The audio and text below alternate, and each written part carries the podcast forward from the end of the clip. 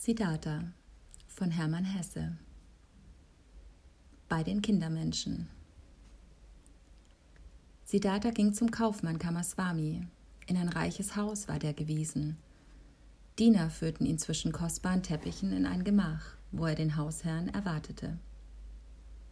Kamaswami trat ein, ein rascher, geschmeidiger Mann mit stark ergrauendem Haar, mit sehr klugen, vorsichtigen Augen, mit einem begehrlichen Mund. Freundlich begrüßten sich Herr und Gast. Man hat mir gesagt, begann der Kaufmann, dass du ein Brahmane bist, ein Gelehrter, dass du aber Dienste bei einem Kaufmann suchst. Bist du denn in Not geraten, Brahmane, dass du Dienste suchst? Nein, sagte Siddhartha. Ich bin nicht in Not geraten und bin nie in Not gewesen. Wisse, dass ich von den Samanas komme, bei welchen ich lange Zeit gelebt habe. Wenn du von den Samanas kommst, wie solltest du da nicht in Not sein? Sind nicht die Samanas völlig besitzlos? Besitzlos bin ich, sagte Siddhartha, wenn es das ist, was du meinst. Gewiss bin ich besitzlos, doch bin ich es freiwillig, bin also nicht in Not. Wovon aber willst du leben, wenn du besitzlos bist? Ich habe daran noch nie gedacht, Herr. Ich bin mehr als drei Jahre besitzlos gewesen und habe niemals daran gedacht, wovon ich leben solle. So hast du vom Besitz anderer gelebt. Vermutlich ist es so. Auch der Kaufmann lebt ja von der Habe anderer. Wohl gesprochen. Doch nimmt er von den anderen das ihre nicht umsonst. Er gibt ihnen seine Ware dafür.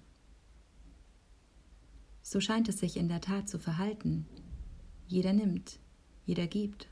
So ist das Leben. Aber erlaube, wenn du besitzlos bist, was willst du da geben? Jeder gibt, was er hat.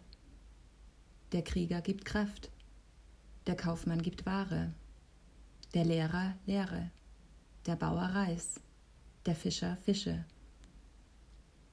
Sehr wohl. Und was ist es nun, was du zu geben hast? Was ist es, das du gelernt hast, das du kannst? Ich kann denken, ich kann warten, ich kann fasten. Das ist alles? Ich glaube, es ist alles. Und wozu nützt es? Zum Beispiel das Fasten. Wozu ist es gut?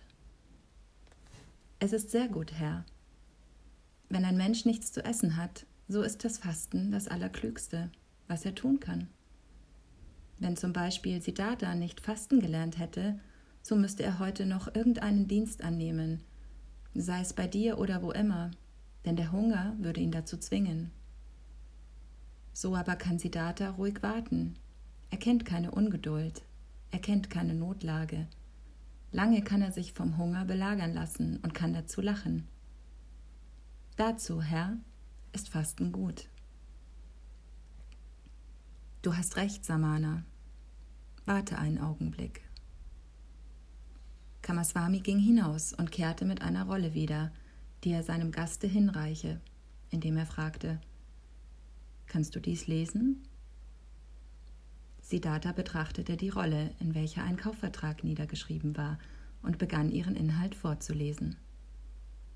Vortrefflich, sagte Kamaswami. Und willst du mir etwas auf dieses Blatt schreiben? Er gab ihm ein Blatt und einen Griffel, und Siddhartha schrieb und gab das Blatt zurück. Kamaswami las. Schreiben ist gut, Denken ist besser. Klugheit ist gut, Geduld ist besser. Vorzüglich verstehst du zu schreiben, lobte der Kaufmann. Manches werden wir noch miteinander zu sprechen haben.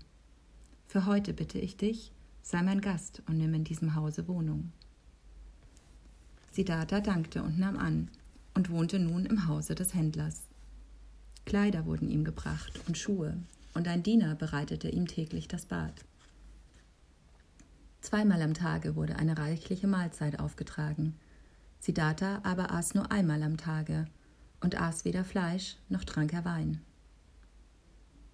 Kamaswami erzählte ihm von seinem Handel, zeigte ihm Waren und Magazine, zeigte ihm Berechnungen. Vieles Neue lernte Siddhartha kennen. Er hörte viel und sprach wenig. Und der Worte Kamalas eingedenkt, ordnete er sich niemals dem Kaufmann unter, zwang ihn, dass er ihn als seinesgleichen, ja mehr denn seinesgleichen behandle. Kamaswami betrieb seine Geschäfte mit Sorglichkeit und oft mit Leidenschaft. Siddhartha aber betrachtete dies alles wie ein Spiel, dessen Regeln genau zu lernen er bemüht war, dessen Inhalt aber sein Herz nicht berührte. Nicht lange war er in Kamaswamis Hause, da nahm er schon an seines Hausherrn Handel teil. Täglich aber zu der Stunde, die sie ihm nannte, besuchte er die schöne Kamala, in hübschen Kleidern, in feinen Schuhen, und bald brachte er ihr auch Geschenke mit. Vieles lehrte ihn ihr roter, kluger Mund. Vieles lernte ihn ihre zarte, geschmeidige Hand.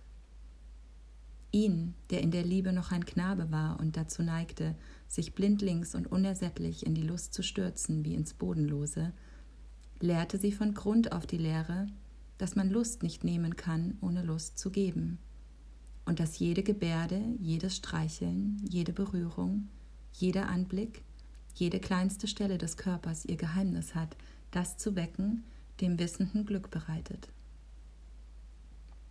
Sie lehrte ihn, dass Liebende nach einer Liebesfeier nicht voneinander gehen dürfen, ohne eins das andere zu bewundern, ohne ebenso besiegt zu sein wie gesiegt zu haben, so dass bei keinem von beiden Übersättigung und Öde entstehe und das böse Gefühl, missbraucht zu haben oder missbraucht worden zu sein. Wunderbare Stunden brachte er bei der schönen und klugen Künstlerin zu, wurde ihr Schüler, ihr Liebhaber, ihr Freund. Hier bei Kamala lag der Wert und Sinn seines jetzigen Lebens, nicht im Handel des Kamaswami. Der Kaufmann übertrug ihm das Schreiben wichtiger Briefe und Verträge und gewöhnte sich daran, alle wichtigen Angelegenheiten mit ihm zu beraten. Er sah bald, dass Siddhartha von Reis und Wolle, von Schifffahrt und Handel wenig verstand, dass aber seine Hand eine glückliche war und dass Siddhartha ihn, den Kaufmann, übertraf an Ruhe und Gleichmut und in der Kunst des Zuhörenkönnens und Eindringens in fremde Menschen. Dieser Brahmane, sagte er zu einem Freunde, ist kein richtiger Kaufmann und wird nie einer werden. Nie ist seine Seele mit Leidenschaft bei den Geschäften. Aber er hat das Geheimnis jener Menschen, zu welchen der Erfolg von selber kommt. Sei das nun ein angeborener guter Stern, sei es Zauber, sei es etwas, das er bei den Samanas gelernt hat. Immer scheint er mit den Geschäften nur zu spielen. Nie gehen sie ganz in ihn ein, nie beherrschen sie ihn. Nie fürchtet er Misserfolg. Nie bekümmert ihn ein Verlust. Der Freund riet dem Händler, Gib ihm von den Geschäften, die er für dich treibt, ein Drittel vom Gewinn. Lass ihn aber auch denselben Anteil des Verlustes treffen, wenn Verlust entsteht. So wird er eifriger werden. Kamaswani folgte dem Rat. Siddhartha aber kümmerte sich wenig darum. Traf ihn Gewinn, so nahm er ihn gleichgültig hin. Traf ihn Verlust, so lachte er und sagte, Ei sieh, dies ist also schlecht gegangen. Es schien in der Tat, als seien die Geschäfte ihm gleichgültig. Einmal reiste er in ein Dorf, um dort eine große Reisernte aufzukaufen –